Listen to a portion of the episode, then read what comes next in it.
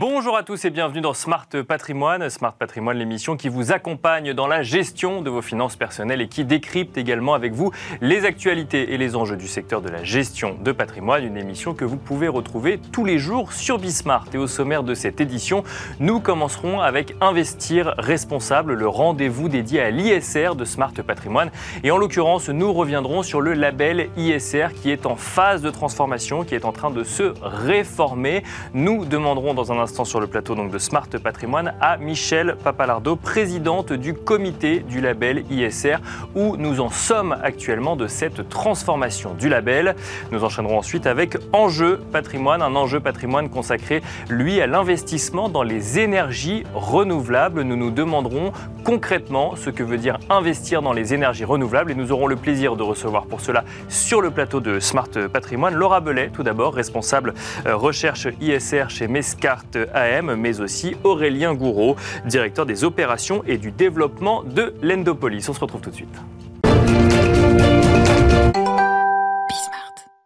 Et nous commençons tout de suite avec Investir responsable, le rendez-vous dédié à l'investissement euh, durable, responsable ou à impact de Smart Patrimoine. Et en l'occurrence, nous allons tenter de faire un point d'étape ensemble sur la réforme du label ISR. Et pour cela, nous avons le plaisir d'être accompagnés en plateau par Michel Papalardo. Bonjour Michel Papalardo. Bonjour. Bienvenue sur le plateau de Smart Patrimoine. Vous êtes présidente du comité du label ISR. On rappelle que euh, la, phase de transformation de ce label ISR a commencé il y a quelques mois maintenant. Euh, vous avez rendu un certain nombre de, de recommandations recommandation à la fin de l'été 2022 qui a ouvert lieu à des discussions, si je puis dire, une phase de consultation. Vous avez ensuite euh, émis des recommandations qu'on peut qualifier de définitives en octobre dernier. Et la question qu'on peut se poser en ce début d'année 2023, c'est où en est-on concrètement de cette réforme du label ISR, Michel Papalardo? Eh Bien maintenant, nous essayons de mettre en œuvre ces recommandations, euh, qui sont donc euh, très précises hein, maintenant, qui tiennent en trois pages. Hein, c'est quand même pas non plus très très long, mais il faut en faire un référentiel. D'accord. Parce que un label, ça marche avec un référentiel. Donc, écrire des choses beaucoup plus précises euh, et essayer collectivement de se mettre d'accord sur euh, euh, les nouveautés qui vont apparaître dans le nouveau référentiel. et donc, pour ça, on, a décidé de travailler avec des groupes de travail, c'est-à-dire qu'en fait, on a démultiplié nos possibilités de réflexion, hein, parce qu'il il y a quand même beaucoup de sujets et les recommandations pour y revenir, elles sont quand même assez, assez nombreuses. et donc, on a des groupes de, de travail d'une dizaine de, personnes, donc de, gens spécialisés en fait hein, sur ces sujets-là. Que, vous allez chercher où Dans le domaine privé, dans le domaine public ah, oui. ou euh, oui, oui, privé, public, mais en fait c'est quand même beaucoup privé. Hein. D'accord. Un temps de public que ça, mais ça Donc des professionnels de l'investissement. Oui, des professionnels de l'investissement, des professionnels euh, de la notation, des professionnels de la certification. D'accord. Des gens qui sont vraiment très concernés par les aspects très pratiques. D'accord, en fait, là, aujourd'hui, on est dans les choses très pratiques. Euh, et donc, euh, mais, mais le, comité ne perd pas du tout son rôle, loin de là. Euh, ces groupes, il y en a six, donc sur chacun a des thèmes qui, bien entendu, se recouvrent un petit peu. bien sûr, oui. ils, travaillent sur leurs thèmes et ils nous font des réunions pratiquement une par mois, quasiment une par, une par mois pendant 4-5 mois. Donc ça fait beaucoup de réunions. Bien sûr, oui. Euh, et à chaque réunion, ben, on fait une euh, synthèse de leur, euh, de leur discussion et de leurs propositions. On revient vers le comité du label qui lui aussi se réunit au moins une fois par mois en ce moment, si ce n'est deux, pour examiner ces propositions, en discuter cette fois-ci vraiment discussion par le comité du label pour préciser les orientations de manière à ce que les groupes de travail puissent repartir sur les orientations qu'on leur a fixées. Bien sûr. En général, ils, nous font deux, trois pistes et puis nous, on choisit la bonne. Et ils recommencent pour reaffiner de manière à ce que L'objectif, c'est que euh, fin février, début mars, nous ayons tous les éléments de nos décisions bien établis pour qu'on puisse écrire une, une V0, en fait, hein, référentiel. Parce que, bien entendu, il y aura encore une phase de concertation, euh, cette fois-ci euh, sur un texte précis de référentiel. Parce qu'il y, y, a la philosophie du label qui ça a été plus ou moins, enfin, même qui a été définie, pardon. mais en revanche, il y a comment est-ce qu'on traduit ça dans un côté pratico-pratique? Quels sont les indicateurs qu'on va regarder pour pouvoir comparer des choses comparables? C'est ça l'idée. Tout à fait. Quand on dit euh, double matérialité, Bien sûr. déjà, c'est pas si facile que ça à expliquer, mais enfin maintenant, on sait l'expliquer, les gens comprennent à peu près. Mais comment est-ce qu'on vérifie, comment est-ce qu'on tient compte de la double matérialité dans le référentiel pour les, euh, les, les, fonds qui seront labellisés? Bah, ça, ça, ça, tombe pas comme ça, euh, Bien pas écrit quelque part, il faut qu'on le définisse. Donc, quels sont les indicateurs qu'on prend en compte, dans quelles conditions, à quel niveau, etc., etc. je dis double matérialité, mais ça peut être... Bah, je, rappelle peut-être hein, les, trois grands axes. Il y a réaffirmer la nature généraliste du label, et donc là, derrière cette idée, il y a de d'aller autant vers du E que du S ou que du G, à savoir environnement, social ou gouvernance, et de ne pas favoriser l'un au détriment des deux autres, et donc s'assurer qu'on est généraliste dans son approche et que... Et équilibré. et équilibré, voilà, équilibré. on ne fait pas d'impasse. Il y a effectivement l'exigence de double matérialité. Alors ça, on peut peut-être la redéfinir, c'est qu'il y, y, avait, il y avait cette idée de regarder l'impact négatif sur la performance financière que peut avoir euh, les, sujets climatiques. Mais et, maintenant, et S et G. Et S et G, bien sûr, effectivement. E on, reste sur euh, une nature généraliste du label. Mais il y a aussi dans cette double matérialité l'idée d'aller vérifier l'impact qu'on peut avoir sur son environnement ben social, climatique. L'impact du fonds, cette fois-ci, sur les dimensions E, S et G. D'accord. Pas simplement ce qui supporte, on va dire, mais aussi l'impact positifs, ce serait génial, mais en général, ils sont des impacts négatifs. et donc, l'objectif étant bien sûr de réduire ces impacts négatifs, c'est pas juste de les constater. Mais déjà, euh, les identifier les constater, on va s'appuyer sur tout ce que la Commission européenne a travaillé sur ce sujet-là. Donc, on va utiliser les indicateurs qu'ils ont, euh, qu'ils ont mis sur la table, mais c'est pas encore toujours suffisant pour être bien sûr de ce qu'on écrit, de comment on va l'écrire. Voilà, on est très clairement dans ce, sur ce sujet-là, euh, sur une, une orientation forte très clair. D'accord. Et sur la matérialisation de cette orientation forte très claire dans le futur référentiel. Et euh, le troisième point hein, que je note, c'était intégrer systématiquement cette fois-ci la dimension climat dans le socle du label ISR. Donc même si on est sur un label généraliste et équilibré, s'assurer que euh, le sujet climat est systématiquement pris en compte quand on, quand on se voit apposer le label ISR. Pris en compte à la fois par des indicateurs systématiques. Donc, Bien sûr. Lesquels? Voilà, première question. donc, en fait, c'est toute la question, c'est les indicateurs à bah, chaque fois. Euh, c'est souvent une grosse partie. Mais il n'y a pas que ça. Par exemple, lesquels, ça c'est une chose. Mais Bien sûr. sur la partie climat, on a aussi euh, indiqué qu'on voulait, euh, au moins pour les secteurs qui sont les plus concernés par les énergies, et notamment les énergies fossiles, que ce soit en consommation ou en production, de, de, de, rentrer dans une dimension transition. Bien sûr, oui. Et, là, on est plus que sur les indicateurs, c'est comment est-ce qu'on définit une transition, mmh. comment est-ce qu'on fait en sorte que ce soit pas n'importe quelle transition, bien entendu, ça veut dire que, soit crédible. Oui, l'engagement ne suffit plus, il faut ensuite. Euh... Il ne suffit pas de dire euh, oui, oui, vous inquiétez pas, euh, on va faire de la transition. Non, non, non, on veut aller dans la référentiel, on veut aller plus loin et, préciser tous ces éléments-là. D'accord. Bah, c'est là que le diable est dans les détails et c'est des gros détails en plus. Oui, bien sûr. ce sont des choses finalement qui sont très structurantes également. Hein. Mais alors, euh, concrètement, euh, je, me doute que les travaux sont en cours et qu'on aura euh, une, vision, consolidée lorsque, vous, la présenterez, mais on arrive à trouver des indicateurs communs sur, pour justement créer un référentiel commun aux sociétés françaises ou aux fonds français Là, pour l'instant, on parle qu'au niveau français, bien sûr, même si on applique aussi une réglementation européenne. Mais... Oui, on applique une réglementation européenne et des fonds étrangers peuvent vouloir euh, bien sûr. rechercher, il y en a beaucoup d'ailleurs, euh, le label euh, ISR français. Hein, ça, c'est donc la nationalité des fonds, Bien sûr, pour le moment, on s'en préoccupe pas. alors, le, pour essayer d'avoir des indicateurs qui soient à la fois transverses hein, et, et pas inventer encore des choses compliquées que personne n'aurait mesurées. voilà. Euh, on s'efforce d'utiliser soit des, des, éléments qui sont déjà euh, communément euh, répartis parce que déjà dans certaines normes ou dans certains autres labels, ou et surtout les éléments européens, comme je le disais aujourd'hui avec la SFRD, la CSRD, on s'efforce de rentrer dans les cadres qui nous sont proposés au niveau européen. Bah, parce qu'ils vont s'appliquer de toute façon à nos entreprises, à nos fonds, et que donc on ne veut pas compliquer encore un petit peu plus la vie de tout le monde en essayant d'inventer des choses. Mais une fois qu'on a dit ça, on n'a quand même pas résolu tout le problème. Hein. Et alors justement, vous, vous évoquez donc bah, cette directive SFDR. On a vu euh, en fin d'année dernière un certain nombre de fonds article 9 repasser article 8, ce qui a conduit un certain nombre de questionnements, voire de flou un petit peu sur les stratégies que pouvaient avoir euh, les différents fonds. On a un certain nombre de d'observateurs ou en tout cas de commentateurs qui disent que c'est parfois par crainte juridique ou, euh, euh, ou autre. Euh, quelle place pour le label vis-à-vis de ces définitions article 8, article 9, Michel Papalardo? Écoutez, je crois que, je sais plus si c'était la dernière fois ou la fois d'avant, vous m'aviez déjà posé la question, parce que quand on a vu arriver SFRD, euh, la SFDR plutôt, euh, et, les articles 8 et 9, on a commencé à lire des tas de choses sur le thème. vous voyez, le label, c'est plus nécessaire, on va se classer avec ces nouvelles, ces nouvelles définitions, etc. Et moi, j'avais déjà dit à l'époque, attendez, on va voir ce qui va se passer. Parce que euh, l'article 8 ou l'article 9, comme son nom, leur nom l'indique, c'est trois, quatre lignes. Bien sûr. Euh, nous, on fait des référentiels qui ont on essaye que ce soit pas trop long, mais enfin qui ont quand même quelques pages et qui sont très précis, comme je viens de vous l'indiquer.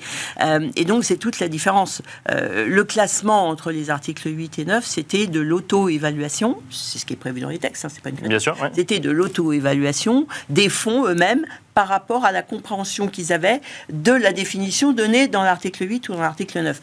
Bon, bah, forcément, dans un premier temps, un certain nombre sont allés généreusement, considérant que oui, c'était certainement euh, bien au moins au niveau de l'article 9.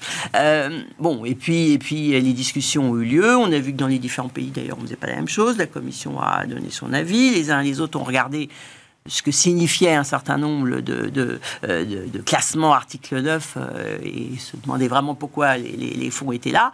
Et donc, bah, on est revenu à des choses plus saines. C'est-à-dire qu'on on est redevenu plus prudent sur ce que signifiaient les différentes définitions qui restent quand même assez vagues assez flou. Donc, juridiquement, tout le monde prend des précautions maintenant en se disant bah, si jamais on m'attaque comme la définition, elle n'est pas très claire, bon, ça va pas être bon pour mon image. Je vais peut-être y aller, mais ça va pas être bon sur mon image. Et c'est tout l'intérêt d'avoir un référentiel et d'avoir un label. C'est-à-dire que euh, nous, on essaye, vous voyez que ça prend beaucoup de temps, Bien sûr, euh, on essaye d'écrire très précisément ce que l'on souhaite, de manière à ce qu'il n'y ait pas de problème d'interprétation et il y en a toujours quand même. Donc là, on s'efforce qu'il y en ait le moins possible. Bien sûr. Euh, de manière à ce que quand on est labellisé, on puisse très clairement savoir à quoi on s'est engagé. C'est important pour le fonds, mais c'est aussi important, bien sûr, pour les épargnants. C'est pour ça qu'il y a un certain nombre de critiques qui sont faites au, label souvent, mais je renvoie, moi, à ce qui est écrit dans le référentiel. On nous critique sur des choses qui ne sont pas écrites dans le référentiel. Donc, on change de référentiel, d'accord. Mais les fonds qui sont labellisés, ils sont labellisés sur la base de ce référentiel. Euh, donc, euh, on sait très clairement ce qu'ils font. Et en plus, ils sont certifiés. C'est-à-dire que ce n'est pas une auto-évaluation. Je ne dis pas, moi, je vais appliquer le label ISR. Je peux le dire, mais ça n'a pas beaucoup euh, il faut qu'il y ait un de nos trois certificateurs qui ait vérifié qu'on a effectivement bien appliqué le label euh, au moment où la certification initiale se fait. Elle se refait tous les trois ans et en plus, elle est vérifiée tous les ans parce qu'un fonds ça vit, ça bouge, il y a des entrées, des sorties. Donc il faut aussi vérifier ça tous les ans. Il nous reste un tout petit peu de temps. Parmi les, critiques que vous avez mentionnées, il y a évidemment le financement des énergies fossiles. Vous avez évoqué le, euh, le sujet transition. Alors dans le, la forme du label actuel, on, enlève les plus, euh, les, plus polluantes, mais euh, comment est-ce qu'on détermine une bonne ou une mauvaise transition? Je sais que c'est des sujets en cours actuellement, mais comment est-ce qu'on détermine qu'à un moment la transition est faite ou au contraire bah, on ne correspond pas à ces objectifs? La transition est faite, ça ce sera bien. C'est pas encore tout de suite. Hein. Euh, est-ce qu'on est ou non sur la bonne trajectoire? Bien sûr. Euh, ben, c'est vraiment pas simple, on est, on est d'accord. Hein. Euh, mais on va essayer de, de, de, cumuler les, les, bons indices. Euh, d'abord d'avoir des indicateurs, euh, ensuite d'avoir une définition de sa trajectoire. Donc ça ne peut pas se faire comme ça avec trois mots. Hein. Bien sûr, ça, ça, demande de, l'explication. alors ça peut, selon la taille des entreprises et des fonds, ça peut s'appuyer sur des process et des procédures reconnues comme le SBTI, etc. Bon, quand on est une PME, on ne va pas aller dans ce genre de, choses trop compliquées. Mais il y a d'autres procédures euh, de l'ADEME, par exemple, le, Process Act, qui permettent de le faire. Donc, ça va donner naissance aussi à des, je pense, à des, outils qui vont euh, faciliter la reconnaissance de la vraie transition. Ensuite, est-ce qu'on a les moyens il ne suffit pas de dire voilà ce que je vais faire. C'est est-ce qu'on a les moyens? On se donne les moyens de le faire. Ça, c'est un deuxième niveau d'explication. Et puis un troisième niveau d'explication, c'est est-ce qu'on a les indicateurs, est-ce qu'on les suit? Et au fur et à mesure du temps, bien sûr, ça c'est pas la première année, au fur et à mesure du temps, de suivre si on tient ou non sa trajectoire. Donc c'est vraiment une euh, une, évolution en, process, en fait. Hein. Ce n'est pas quelque chose qui sera finalisé. C'est pour ça que l'important, c'est cette certification qui se renouvelle, qui s'approfondit et, qui va nous permettre de faire évoluer, c'est ça qu'on cherche à faire, de faire évoluer les fonds. Et on va euh, s'arrêter là-dessus. Merci beaucoup, Michel Papalardo. Je rappelle que vous êtes présidente du comité du label ISR. Merci. Merci, Merci à vous et on se retrouve dans Enjeu patrimoine. Et nous enchaînons à présent avec Enjeu patrimoine, un enjeu patrimoine qui va tenter de répondre à une question comment investir dans les énergies renouvelables, ou plutôt que veut dire investir dans les énergies renouvelables? Pour en parler, nous avons le plaisir d'accueillir sur le plateau de Smart Patrimoine Laura Belay. Tout d'abord, bonjour Laura Belay. Bonjour. Bienvenue sur le plateau de Smart Patrimoine. Vous êtes responsable recherche ISR chez Mescart Asset Management, qui possède notamment deux fonds concernés par ces sujets d'investissement dans les énergies renouvelables. Euh, l'un qui est plus obligataire, hein, impact green bond, et l'autre plus euh, côté equity, transition durable action. Vous allez donc pouvoir nous expliquer dans un instant euh, comment investir sur les marchés financiers euh, dans les énergies renouvelables. Et on a le plaisir d'être accompagné également par Aurélien Gouraud. Bonjour Aurélien Gouraud. Bonjour Bienvenue sur le plateau de Smart Patrimoine. Vous êtes directeur des opérations et du développement de l'Endopolis. votre manière d'investir, si je puis le dire, c'est plutôt hors marché financier puisqu'on va investir dans des projets au moyen de crowdfunding ou de crowdlending. C'est bien ça? Tout à fait. Alors, Grande question, on va commencer avec vous, euh, Laura. Comment investir dans les énergies renouvelables? On va peut-être commencer par euh, ce qui paraît le plus évident pour euh, une personne qui veut gérer son patrimoine, qui a peut-être un compte titre ou un PEA, et qui se pose la question d'investir dans les énergies renouvelables. Avant d'aller sur le pratico-pratique, concrètement, quand on parle d'investir dans les énergies renouvelables, on parle de quoi aujourd'hui, Laura Belay alors, quand on parle dans les, euh, dans les énergies renouvelables, d'investir dans les énergies renouvelables, on va vraiment aller euh, chercher euh, des, investissements qui vont être dans la transition énergétique. Donc, on va aller chercher des acteurs des énergéticiens ou alors des équipementiers ou des distributeurs qui vont être euh, proactifs justement dans cette transition. Ça peut être des, euh, des, des, des, grandes entreprises qui vont aborder justement cette, cette transition et donc changer leur business model. Donc des entreprises existantes qui ne sont pas que spécialisées énergie renouvelable mais qui développent des projets d'énergie renouvelable, c'est ça? Tout à fait, avec toujours en tête des garde-fous sur bah, certaines activités qui pourraient être un peu proscrites comme le, charbon ou le oil and gas Bien sûr, dans une certaine mesure. Et on peut aussi euh, voilà, aller, euh, aller regarder euh, plus précisément des pure players qui vont être spécialisés dans, dans, des, dans certaines énergies renouvelables. Ça, existe aujourd'hui des, des, pure players sur les marchés financiers spécialisés dans les énergies renouvelables? Oui, tout à fait. Oui, on, en, on, en, trouve justement qui, qui, se, qui se développent. donc certains pure players ont commencé pure players sur une typologie d'énergie de, renouvelable, comme par exemple l'éolien, et qui se diversifient sur d'autres énergies renouvelables justement pour diversifier leur, leur offre et, euh, être un petit peu moins euh, dépendant de, l'intermittence. Alors euh, Aurélien Gouraud, on va continuer avec vous. Je vais, poser une question très naïve, hein. peut-être qu'elle va vous faire sourire, mais pour que ce soit clair pour les gens qui nous écoutent, est-ce qu'on peut être rentable aujourd'hui quand on vend des énergies renouvelables? Rentable pour l'investisseur ou pour le... Pour l'entreprise et donc pour l'investisseur Oui, non, oui. Les, les, projets sont, sont, plutôt, plutôt rentables. D'accord. Après, ce sont des projets d'infrastructure, donc avec des, des, temporalités qui sont très longues, et donc on n'est pas sur du private equity très court terme ou euh, un investissement euh, boursier qui pourrait euh, générer un retour très court et très conséquent. on est vraiment sur une, perspective assez longue, plutôt 20 à 30 ans, ce sont des actifs très longs. Et donc, il faut s'y projeter, même si les investissements qu'on propose ne sont pas sur cette temporalité. Les sous-jacents, eux, ont des durées de vie très très longues et donc des retours sur investissement plus proches de ce qu'on connaît dans l'infrastructure de façon plus globale et sur des maturités et alors, concrètement, euh, avant de se poser la question de savoir de la, manière dont j'investis, j'investis dans quoi? J'investis dans un champ d'éolien, j'investis dans un parc solaire, j'investis dans un distributeur d'énergie qui va l'acheter euh, euh, à, un producteur. Quels sont un petit peu, on va commencer avec vous Aurélien et ensuite Laura, quels sont les, j'ai envie de dire, l'écosystème, la chaîne de valeur de l'énergie renouvelable aujourd'hui en France, si je reste cantonné à la France ou à l'Europe? L'écosystème, il, il est très très large faire le parallèle avec l'immobilier où on, a un certain nombre d'acteurs à, des étages différents. On va retrouver la même chose dans les énergies renouvelables. Donc on, parlait de fournisseurs de matériel. Donc ça, c'est la, première brique et qui est plutôt une brique sur les marchés euh, cotés. D'accord. Pas concerné euh, l'Endopolis. Et ensuite, on a des acteurs qui sont dits des développeurs de projets. D'accord. Qui vont sourcer un terrain pour ensuite emmener le projet jusqu'à sa mise en production et, et, production d'électricité. Donc ça, c'est même pas des producteurs, c'est encore... Ça, ça, sont des... C'est des producteurs, d'accord. Ce sont des producteurs in fine. Euh, on va retrouver certains qui sont cotés, plutôt euh, donc euh, côté marché financier, et des, acteurs non cotés, qui sont souvent encore des PME, mais avec une mhm. taille substantielle, qui ont souvent fait des levées de fonds de, de, quelques dizaines, voire centaines de millions d'euros, et qui font appel à nous pour financer donc l'étage maison-mère. Et puis on va descendre tout en bas, c'est-à-dire financer ce qu'on appelle la société projet, qui est généralement créée pour porter une centrale solaire ou un parc éolien. Et on intervient euh, donc aux, deux étages, potentiellement sur des étages intermédiaires, mais voilà, on a ces, deux extrêmes où on finance des, risques un peu différents. Bien sûr, au niveau de la stratégie ou au niveau du projet. mais l'exemple que vous nous avez donné reste focus producteur. Est-ce que, bah, peut-être on peut continuer avec vous, Laura, sur toute la chaîne de valeur, on imagine qu'on produit l'électricité. ensuite, est-ce que le distributeur d'électricité est aussi une entité qui concerne l'investissement dans les énergies renouvelables, par exemple? Oui, tout à fait. le distributeur fait, est un maillon de, cette, de toute cette chaîne de valeur. chaque, chaque maillon va avoir ses propres aussi ses, ses enjeux. et donc, il est il est tout à fait important vraiment d'aller d'aller regarder précisément euh, chaque enjeu euh, propre, à, propre à eux. Le distributeur va devoir euh, être aussi très transparent dans, dans, dans, la manière dont il, il va s'approvisionner en énergie pour le, distribuer.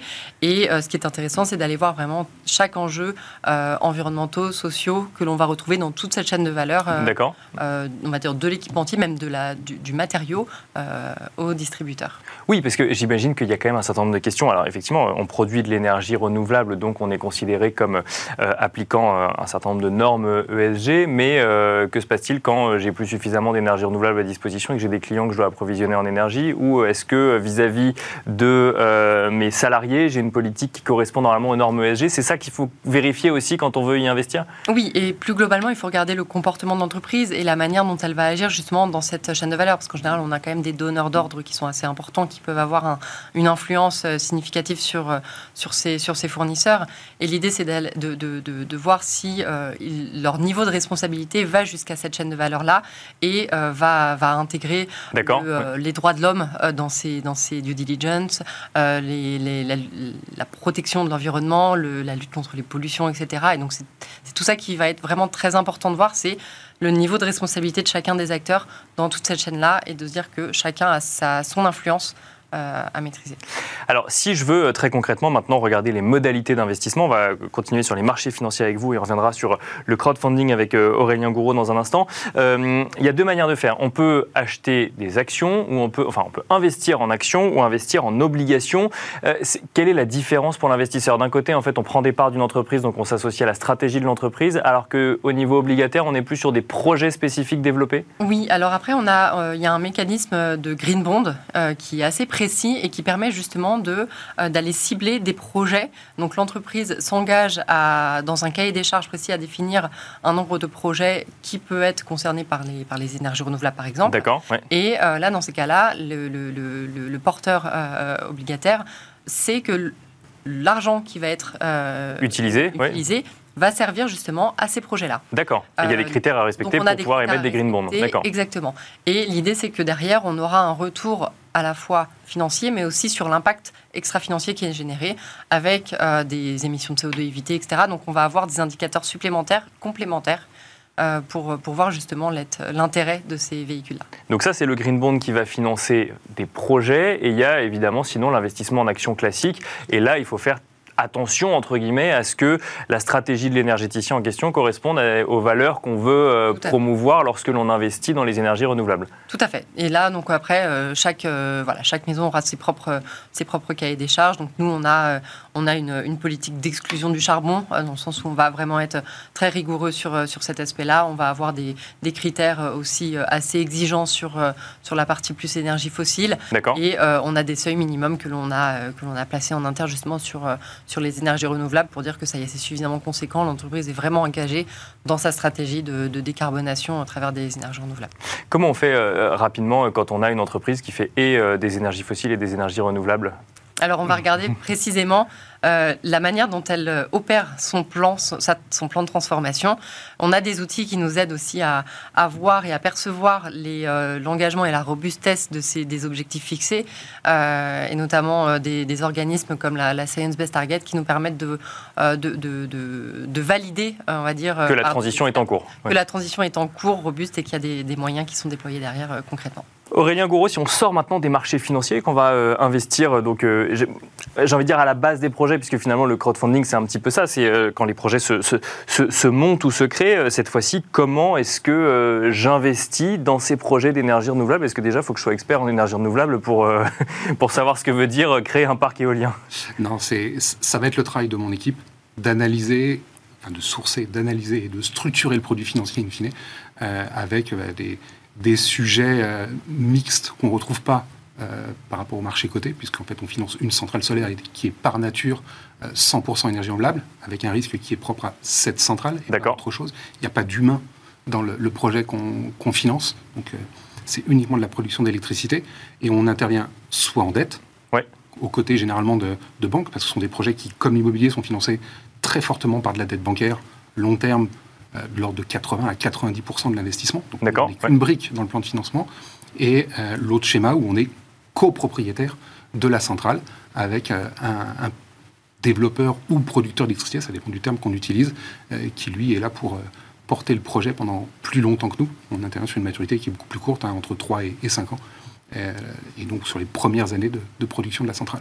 Si je reviens sur votre exemple de 80-90% financé par la dette bancaire, pourquoi les 10% restants euh, sont euh, accessibles au grand public, si je puis dire? Alors, c'est issu initialement d'un système d'appel d'offres lancé par l'État français, dans lequel on a donné la possibilité aux porteurs de projets de faire appel aux riverains et au premier concerné par le projet en question, d'accord, aux voisins. Et en contrepartie, l'électricité bénéficiait d'un bonus sur son prix de vente euh, garantie sur 20 ans, euh, qui fait que bah, les porteurs de projets, et on va trouver des, tailles très petites avec des acteurs locaux, comme de très grands énergéticiens, euh, comme les, trois grands qu'on connaît en France, sans les, sans les citer, qui font appel aux participatifs pour leur proposer, pour proposer aux particuliers riverains du projet de co-investir à leur côté et donc d'être bah, copropriétaire d'un actif qui est complètement tangible à côté de chez eux.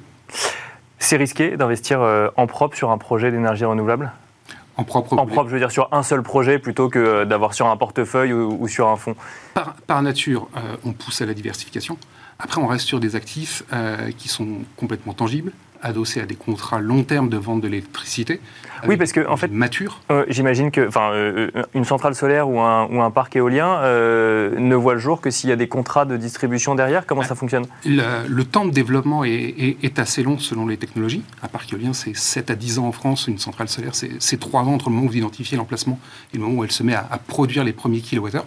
Donc il y a tout un processus pour développer et mettre en construction le, projet, donc avec des permis de construire, une maîtrise foncière, parce qu'il faut signer un bail pour euh, construire la centrale. Donc il y a un certain nombre d'étapes que nous, on va valider euh, en interne et, nous assurer que tous ces, ces, étapes ont bien été franchies correctement et que la solidité du dossier ne peut pas être mise en cause. À partir du moment où la centrale est en service, c'est un risque d'exploitation. Et je dirais que le risque majeur, c'est euh, un ensoleillement moindre que ce qui était prévu. Euh, les technologies sont matures, la maintenance est, de toute façon très régulière et avec des, assurances pour les pertes d'exploitation. Donc euh, le vrai sujet, c'est le changement climatique et son impact sur la production de ces, centrales solaires ou, ou parcs.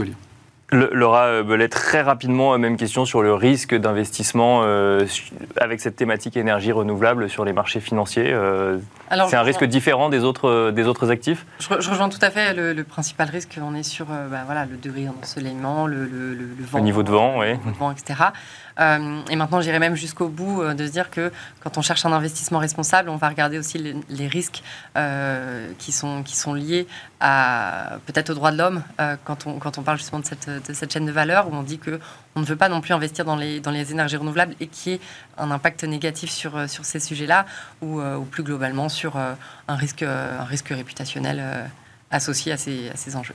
Merci beaucoup Laura Bellet, responsable recherche ISR chez Mescart euh, Asset Management. Merci également Aurélien Gouraud, directeur des opérations et du développement de l'Endopolis. Merci à tous les deux, merci à vous de nous avoir suivis et à très vite sur Bismart.